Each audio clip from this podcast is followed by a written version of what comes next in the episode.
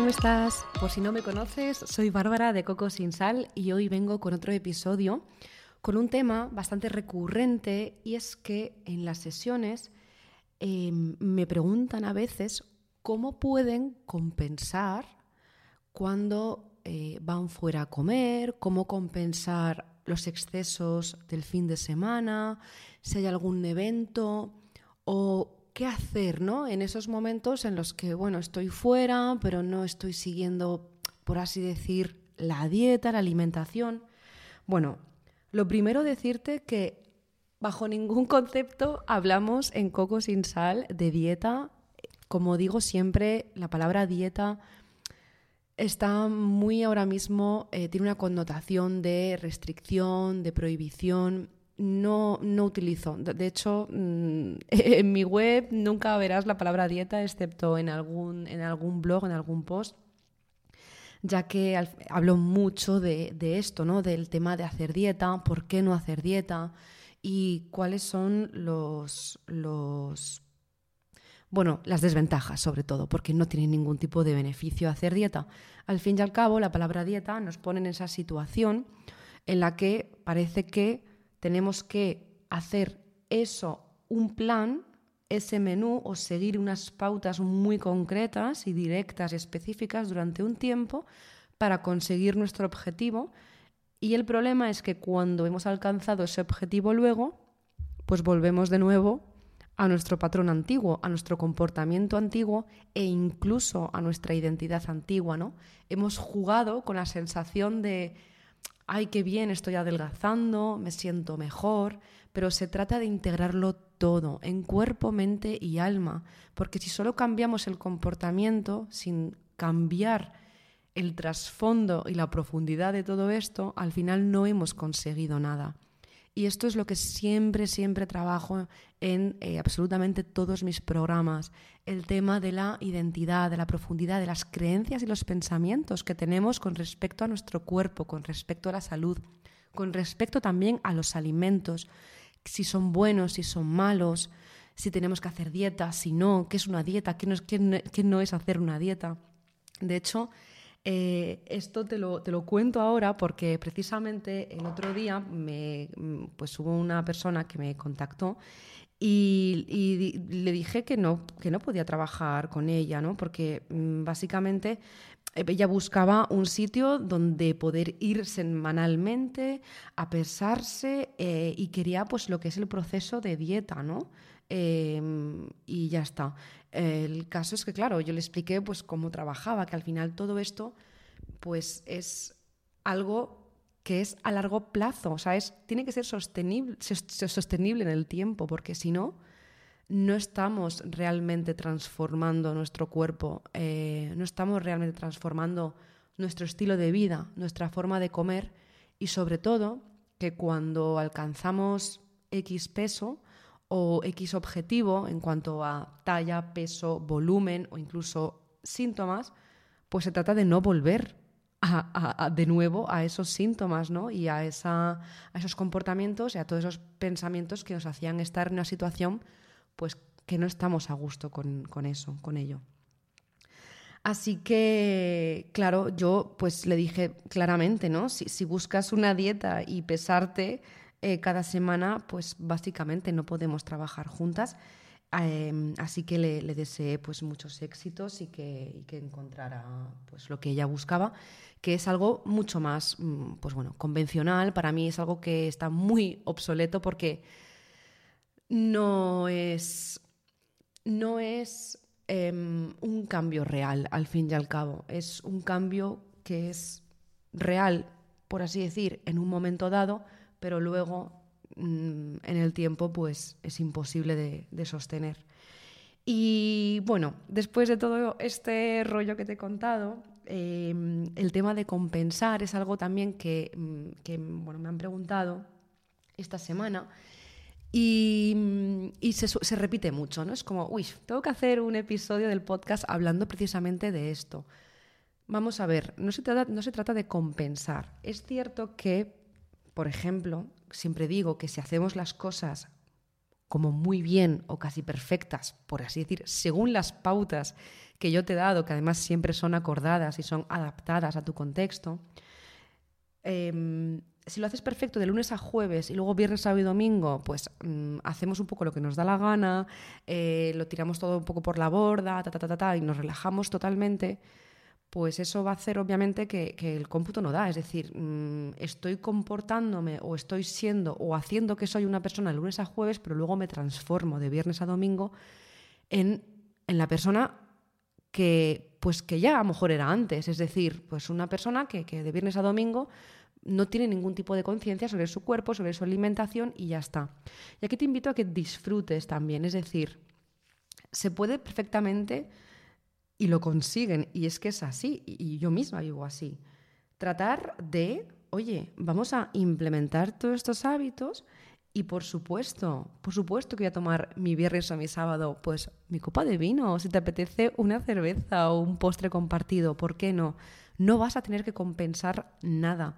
Se trata de escuchar de nuevo tu cuerpo. Y esto no me, no me voy a cansar de repetírtelo, que es escuchar tu cuerpo, escuchar tu cuerpo y escuchar tu cuerpo.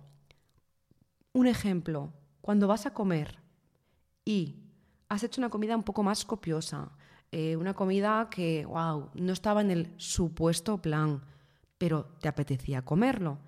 Y luego, a lo mejor has compartido un postre. Bien, quizás eso es una comida. Quizás a lo mejor en la cena, pues aparte de la forma de cocinar de los restaurantes en general, siempre suele ser un poquito, pues, suele sentar un poco más pesado, que no tiene por qué. Esto también eh, hay mucha variabilidad ¿no? interindividual. Y, y es normal que, pues, a lo mejor comas un poco más o la variedad, los ingredientes también sean ya no solo diferentes, sino que haya más ingredientes y que la digestión pues pueda ser un poco más pesada, porque a lo mejor nos hemos tomado pues una copita de cava, una copita de vino, y eso hace que la comida en sí sea un poco más pesada el simple hecho incluso de a lo mejor no estar en casa hace que la digestión sea peor. Entonces, todo eso va a hacer que lo más seguro, puede ser sí o puede ser no, que tú luego en la cena no tengas apetito o no tengas el mismo apetito que si cenaras, por ejemplo, pues en casa o, si hubieses comido en casa. Entonces, aquí es cuando yo te invito a escuchar tu cuerpo, porque es posible que pase esto. Entonces, eh, ¿qué hago? Ah, pues no ceno y ya está, ya está el día siguiente. No, es que si tienes apetito para cenar, oye, pues cena quizás pues algo más ligero, mm, algo que, que, requiera tu cuerpo en ese momento. Escúchale, pregúntale a tu cuerpo qué requiere. O lo más seguro puede ser también que digas, oye, pues mira, la verdad es que no tengo nada de hambre, sinceramente, si es que ¿para qué voy a cenar? bueno, pues nos tomamos una infusión o yo que sé, un agua con gas o lo que nos apetezca y ya está. Y ya tendremos apetito al día siguiente. Es decir, o sea, apetito al día siguiente me refiero a ya habremos hecho quizás pues un ayuno eh, intermitente, pues a lo mejor de 18 horas aproximadamente. Y al día siguiente, pues, ¿qué vas a hacer? ¿Compensar otra vez de nuevo? ¿O tratar de mm, comer un desayuno ligero porque la comida del día anterior? No. O sea, no le demos tantas vueltas. no le demos tantas vueltas porque al final el cuerpo no entiende de calorías. Las calorías es algo inventado por el ser humano. el cuerpo entiende del ambiente hormonal al que tú le expongas. ¿Cómo conseguimos ese ambiente hormonal? La calidad de eh, los alimentos que introduzcamos en nuestro cuerpo ¿no? y lo que, lo que absorba también nuestro sistema digestivo. La luz a la que estemos expuestos también, eso eh, influye en el ambiente hormonal del cuerpo el cómo estemos también a nivel de nuestras emociones, nuestra, nuestra mente, cómo están nuestros pensamientos, cómo descansemos, también el ejercicio físico que hagamos semanalmente eh, y además ya no solo el ejercicio físico, la cantidad, sino el tipo de ejercicio físico. No es lo mismo pues ir dos días a correr que hacer cuatro días a la semana un ejercicio de fuerza en el que luego, pues, no sé, hagas un día, por ejemplo, a la semana pádel y te vayas otro día al golf y otro corras. Es totalmente diferente. Entonces aquí hay mucha variabilidad. Entonces, como, como lo importante es eso, es decir, el ambiente hormonal al que tú le expongas al cuerpo, al fin y al cabo, tenemos que dejar ir un poco esos puntos de vista, esas creencias, esas conclusiones, esas esos pensamientos de esto está bien, esto está mal, esto hay, que compensarlo, como lo he hecho incorrecto tengo que compensarlo y así me merezco esto, no, o sea, eso es una patraña, eso es, un, eso es una invención de la cabeza y no hay que pensar y sobreanalizar tantísimo las cosas.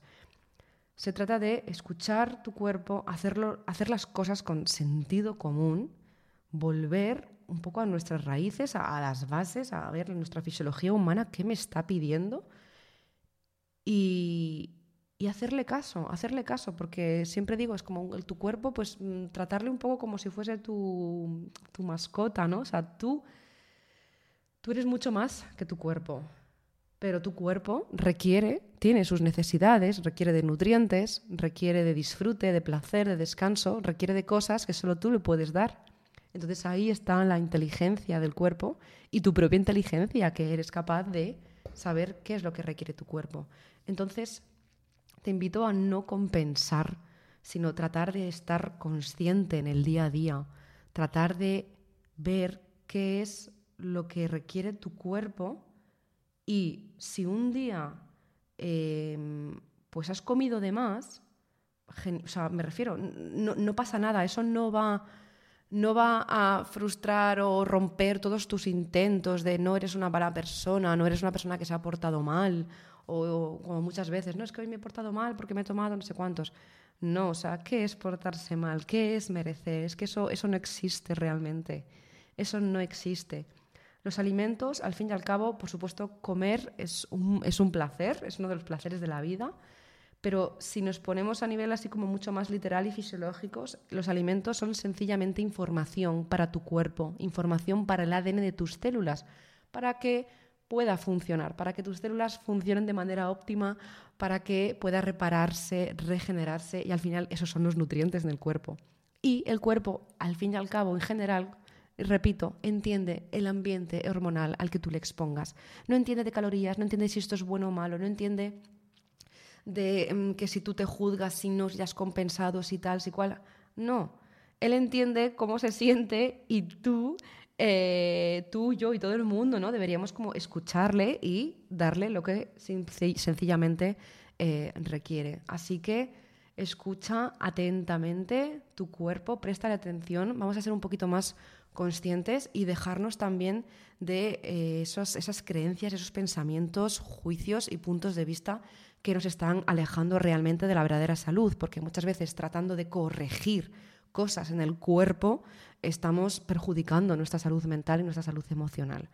Así que fuera todo esto, espero que te haya gustado este episodio. Quería dejarte esto bastante, bastante claro eh, con respecto a mi opinión y mi reflexión y sobre todo también que conozcas un poco más cómo trabajo eh, eh, con mi método, Body Healing Business, eh, en Coco Sin Sarasis, cómo trabajamos y cómo entendemos la salud. Si necesitas ir un poquito más rápido y necesitas un poquito más de claridad con todo esto, te invito a que te descargues de manera gratuita una visualización súper poderosa que he creado con mi propia voz, que me ha ayudado muchísimo a tener muchísima más claridad, una visión mucho más amplia de aquello que he logrado en mi vida y deseo que también te sirva a ti. Te mando un fuerte abrazo.